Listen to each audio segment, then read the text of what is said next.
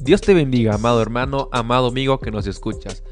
Te doy la bienvenida a un episodio más del podcast Escudriñando la Palabra con la pastora Carolina Pineda. Un mensaje inspirado por el Espíritu de Dios que será de gran edificación a tu vida.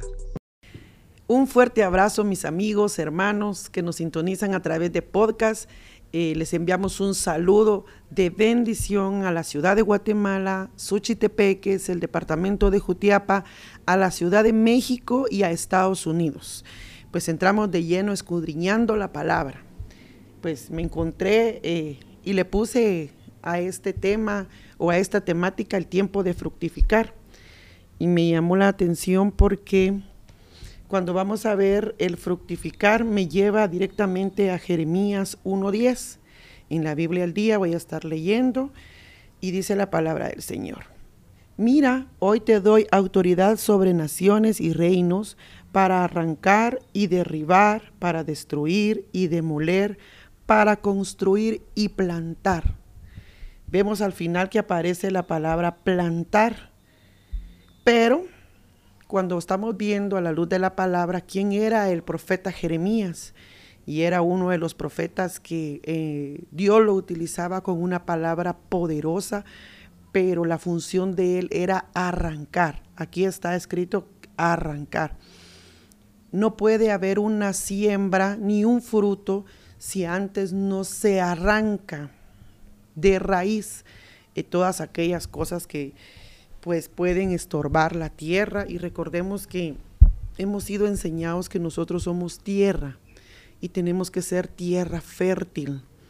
Pero el, hecho de tan solo ser tierra fértil quiere decir que cualquier semilla, cualquier eh, grano que se nos pueda introducir o plantar, va a fructificar. Entonces tenemos que tener mucho cuidado con esto porque podemos dar frutos. Y recordemos que en la Biblia aparece los frutos del Espíritu Santo, pero no pueden venir los frutos del Espíritu Santo si nosotros antes no examinamos nuestra tierra. ¿Qué puede haber, eh, haberse plantado o qué pudimos nosotros haber dejado plantar o sembrar? Y recordemos que muchas veces nosotros podemos decir, pero ¿por qué estoy así? ¿Pero por qué mi comportamiento? Yo no era así. Claro, tenemos que regresar a escudriñarnos, a examinarnos, que antes, que para que en estos momentos haya una situación que incomoda, que molesta, tenemos que retroceder para revisar en nuestro interior qué dejamos sembrar.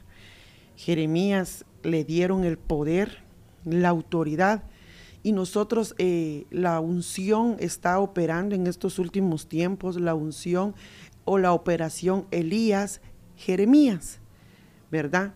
Entonces estas unciones proféticas se están manifestando en estos últimos tiempos, el cual nosotros como cristianos tenemos el poder y la autoridad para poder arrancar de raíz las cosas que hay dentro de nuestro corazón. Porque todo lo que se siembra, se siembra en el corazón, ¿verdad? Y produce un fruto. Muchas veces se puede producir, eh, así como escudriñamos celos amargos. Se sembró algo dentro de nosotros que ya eso produjo amargura en nuestro corazón. Cuando vamos a escudriñar la Biblia, dice la palabra del Señor y dice el Señor Jesús, se les ha dado el poder. Cuando reciban el bautismo del Espíritu Santo, se les dará poder para echar fuera demonios, dice la Escritura. Entonces el poder ya se nos fue dado y tenemos la autoridad para poder derribar y arrancar. Cuando vamos a ver la palabra derribar, según el diccionario Chávez, es destrozar, es desmenuzar, es despedazar aquellas cosas que han sido sembradas en nuestro corazón. Ah, tenemos la palabra arrancar también, que viene del hebreo 54-28 y significa natash, y es desarraigar, quitar de raíz y sacar por completo. Y estamos viendo en estos últimos tiempos también, vuelvo a repetir y a recalcar, que en estos, en estos últimos tiempos hay mucha idolatría. Idolatría no me refiero yo a un bulto en sí o a una imagen, sino que idolatría se puede referir a algo que nosotros dejamos que haya entrado en nuestro corazón y le damos el primer lugar a esas cosas. Y recordemos que el primer lugar lo tiene que tener Dios. Y esto me lleva a Miqueas 5:14. Voy a leer el 14 y el 15. Dice: Arrancaré de en medio de ti tus imágenes de acera y destruiré tus ciudades con ira, con furor.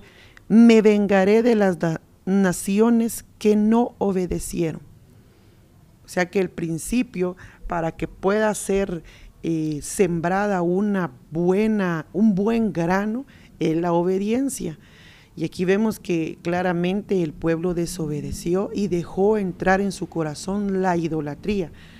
La idolatría adorando eh, a los ídolos de, de acera. Por eso vemos que ahora nos vamos al profeta Elías. Y cuando escudriñamos la palabra en Primera de Reyes 17, del 17 en adelante, empieza a, a manifestarse el poder de Elías.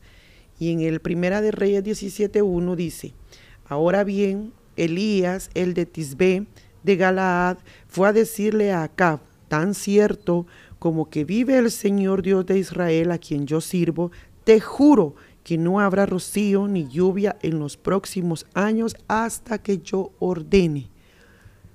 Vemos el poder tan grande que tenía Elías, el de clamar el de declarar tan solo una palabra, que no lloviera por tres años y medio. Y aquí me lleva a, otro, a otra pregunta, el por qué, el por qué él declaró esa profecía que no iba a llover y por qué Dios se la contestó a Elías.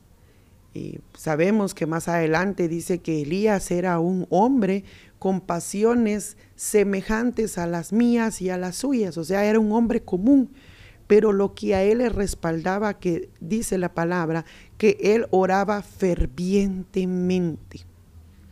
Entonces, para que una petición de nosotros como hijos de Dios pueda ser escuchada, es el orar. Pero lo que no me quiero detener en esto, sino que lo que quiero enfocar es que él declaró una palabra y dijo que no iba a llover. Pero ¿por qué hizo que en ese pueblo no lloviera durante tres años y medio? Más adelante escudriñamos la palabra y él dice que es por la idolatría, por la idolatría que el pueblo tenía. Más adelante en Reyes habla donde Dios le da la orden a destruir a todos los ídolos, a todos los baales, a los de y a los baales el Señor le, le da esa orden. Viene Elías y, y hace como Dios le manda. Destruye, decapita a todos los ídolos, a todos los baales, pero deja a los de acera vivos. Y la orden del Señor es termina con toda la idolatría, termina con todos los ídolos. Entonces, después vemos más adelante donde es perseguido, donde él huye, no me quiero detener tan mucho, tan mucho tiempo en esto porque lo que yo estoy enfocando que él era un profeta que quería arrancar la idolatría que había en el corazón de los hijos de Israel. Y hasta que terminó arrancando todo y luego, encontramos donde él volvió a exclamar y a profetizar y dijo que llueva nuevamente y volvió a caer el rocío.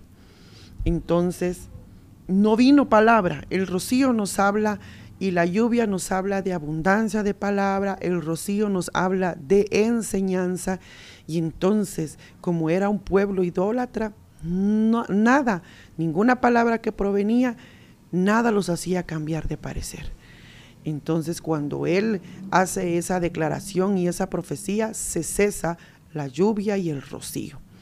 Una manera de poder acabar con la idolatría, ¿verdad? que era arrancar de raíz.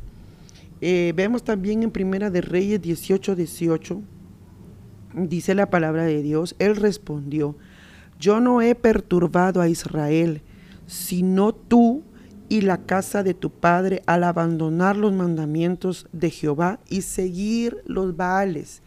Ahora ya tenemos que tenemos obediencia, tenemos oración y ahora son los mandamientos. Cuando nosotros dejamos de hacer esas cosas, muy fácilmente podemos ser blanco fácil. Recuérdense que somos tierra fértil. Entonces somos blanco fácil para que pueda ser sembrado cualquier grano.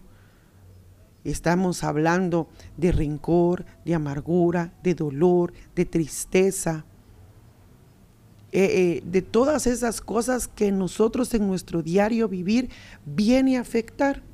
Que si tú no dormiste bien, tú te levantas y en vez de agradecerle a Dios por un nuevo día, amaneces molesto, o molesta, ya te levantas con una inconformidad en cuanto nuestro primer abrir de ojos sería gracias Padre porque nuevas son tus misericordias cada mañana.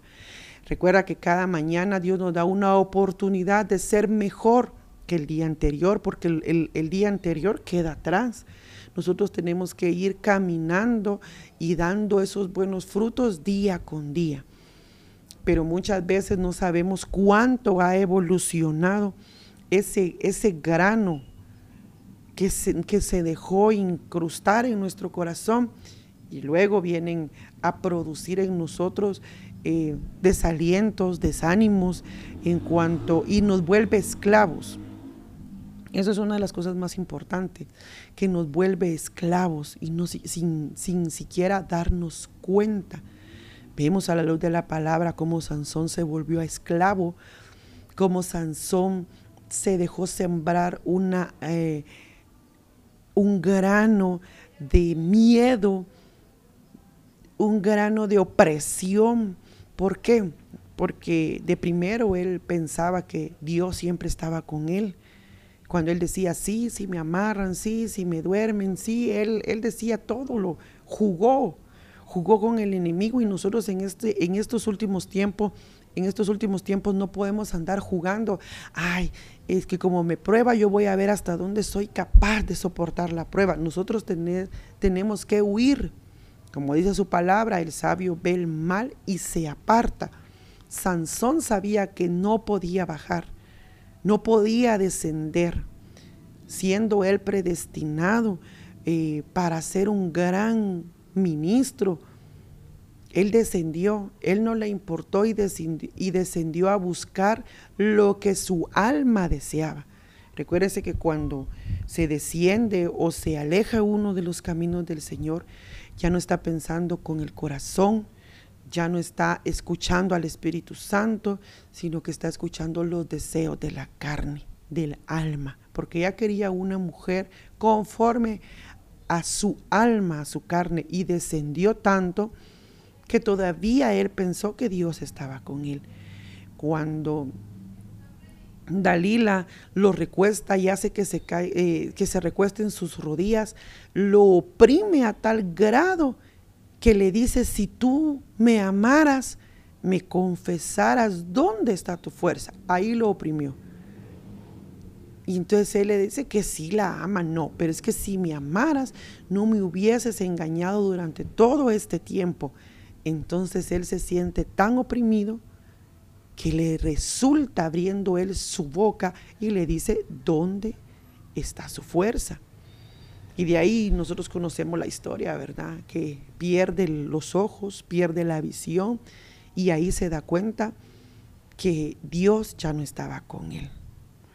¿verdad? Qué, qué, fácil, qué fácil es ceder a los deseos del alma.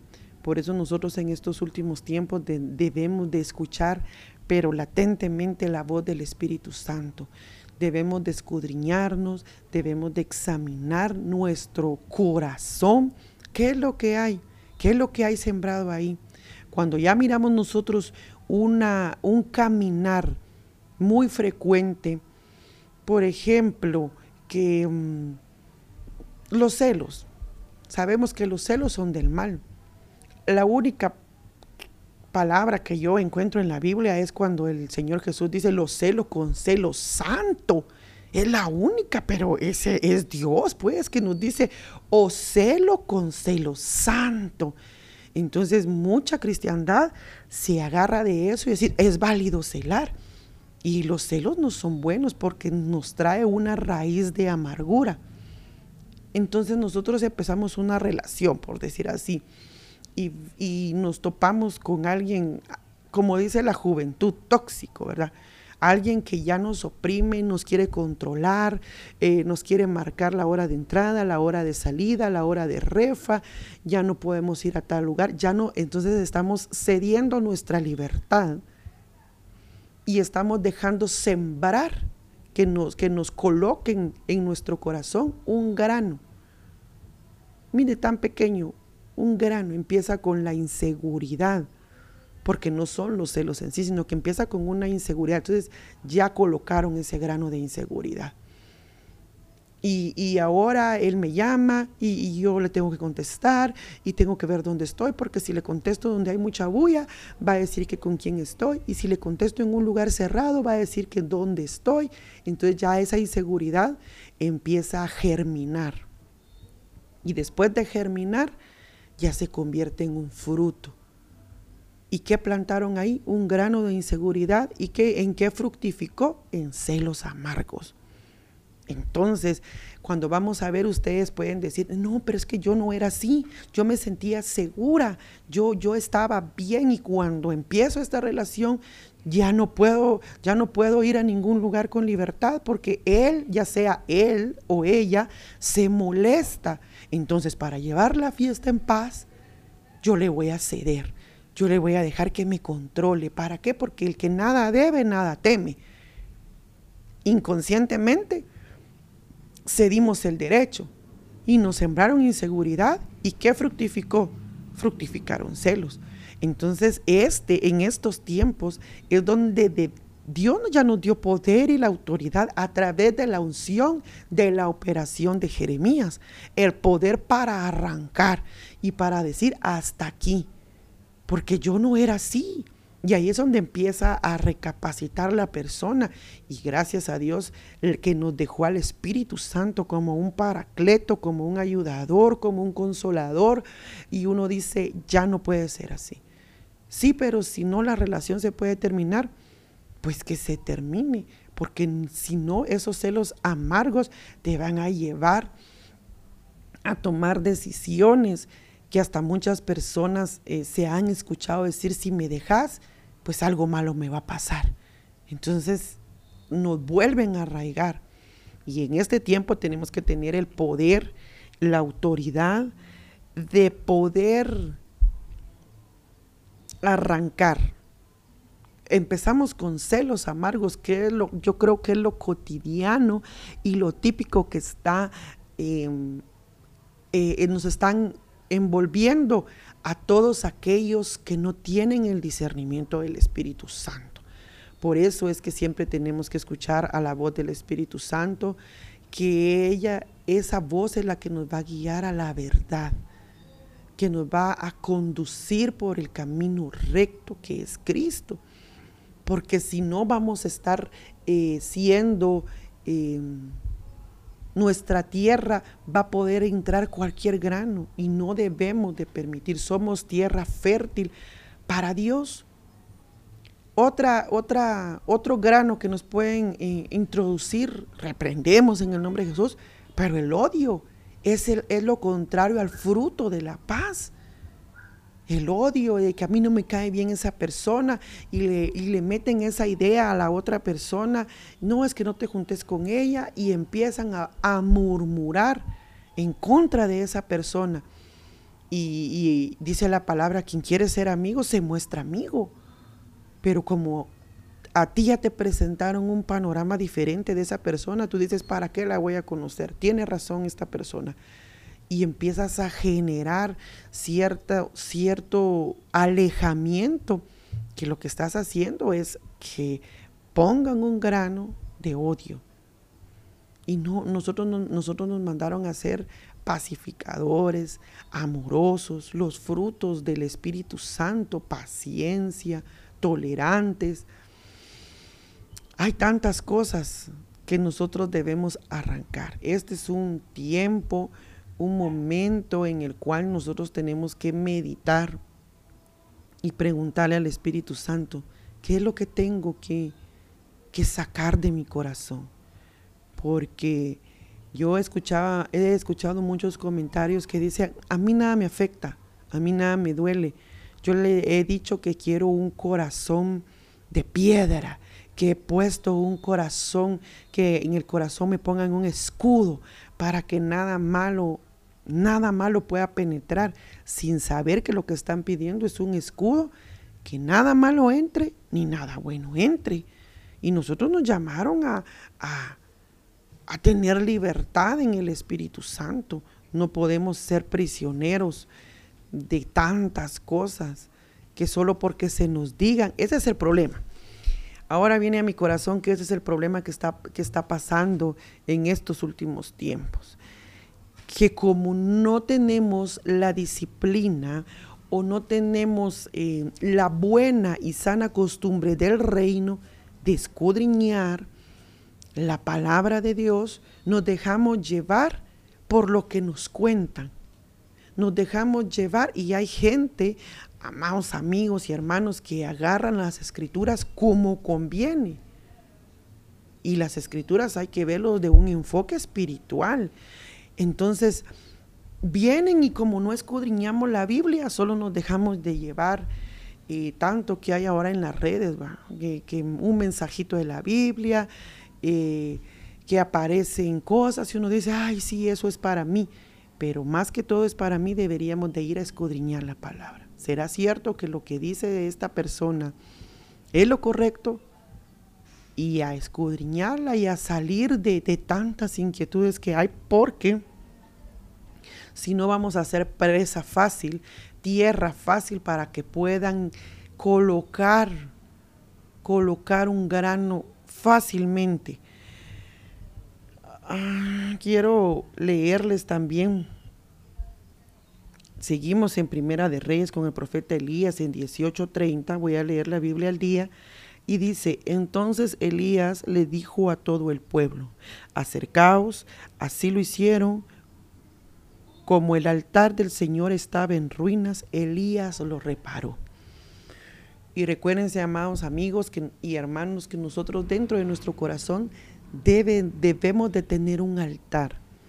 Y claro, como ellos tenían baales, ídolos, no tenían altar. Y nosotros tenemos que tener un altar para poder eh, presentarnos ahí como ofrendas vivas. Pero cuando vamos a escudriñar la palabra, de qué es lo que significa altar, vemos que en el Hebreo 4196 eh, la palabra hebrea es misbeaj y dice que se compone de cuatro consonantes porque en el, en el hebreo las vocales no suenan. Entonces, vemos que hay cuatro consonantes, una que se compone por la M, S, B grande y J. Y el significado de cada una es, la M significa mejilá y es gozo. la S significa sejut, son obras. La B grande, veracá, y es una bendición. Y la última sería hajim, que son vidas. Y como vemos acá, el altar del Señor había sido destruido por los adoradores de Baal. Cuando nosotros tenemos ídolos en nuestro corazón, tendemos a que el altar que Dios asentó en nuestro corazón se pierda. Y vemos en, el problema de tener ídolos, lo podemos escudriñar con Jacob. Cuando Jacob se llevó a Raquel y Lea del suegro, de su suegro Labán, él se llevó a sus mujeres, él se llevó su ganado, pero sin saber que una de sus hijas en ese caso Raquel tenía ídolos. Vemos a la luz de la palabra que Baal era idólatra porque él adoraba a muchos ídolos.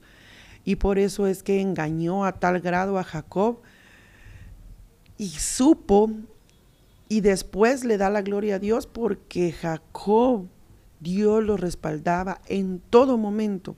Entonces cuando sale Jacob y sus mujeres y sus bienes de, del suegro, él no se percata que Raquel, su mujer, llevaba un ídolo, un ídolo del papá. Pues llegan al camino, empiezan y llegan a un lugar y asientan ahí sus casas ella se mete a la tienda, saca el ídolo del papá sin que nadie se dé cuenta. Cuando llega el papá a la casa, se da cuenta que le hace falta un ídolo.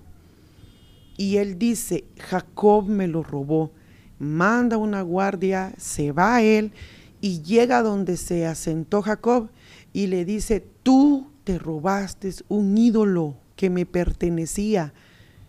Pero Jacob confiado de que él adoraba a un solo Dios, él le dice que nadie, ni él, ni los que él traía, se robó ningún ídolo de él.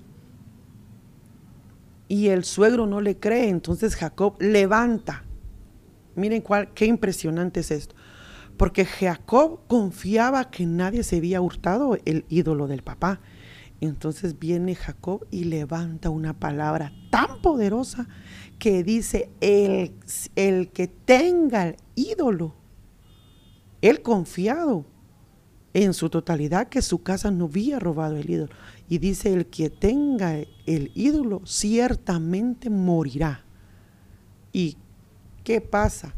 Cuando entran a ver, eh, pues total de que dice que no puede salir porque está en, sus, en uno de su etapa de sus días. Pero ¿qué pasa? Sorpresa, Raquel tenía el ídolo. Y vemos más adelante eh, en, la, en la Biblia, escudriñando la palabra, que Raquel tenía el ídolo, se lo guardó debajo, porque ella iba a montar y lo guardó debajo. Y vemos que debajo, en, en sus partes, ¿verdad? Ahí lo guarda. Y entonces vemos que cuando ella da a luz, el fruto que ella da se muere. ¿Por qué? Ay, ¿cómo, cómo así? ¿Por qué? Porque Jacob declaró una palabra y tal vez no le cayó a Raquel porque Raquel continuó un lapso con vida, pero el fruto que tuvo Raquel, ese murió. Ahí cayó la palabra que el esposo había declarado. Entonces es bien complicado eh, alzar una palabra, pero más complicado es guardar ídolos. Y vemos que ella andaba arrastrando todavía el ídolo de su padre. Otra eh, historia le podríamos llamar escudriñando la Biblia. Vemos a Lot, que en la Biblia es catalogado como el justo Lot. Y se le presentan dos ángeles a rescatarlo a rescatarlo. ¿Y qué llevaban eh, cuando le dice, va, escapa por tu vida? Tú, tu mujer, tus hijas y tus yernos, todos, vamos para afuera. Y cuando vemos la eh, eh, que era Sodoma y, Gomorra, era una, dice que era la nefanda conducta de los de Sodoma y Gomorra. Es lo que está pasando en estos momentos.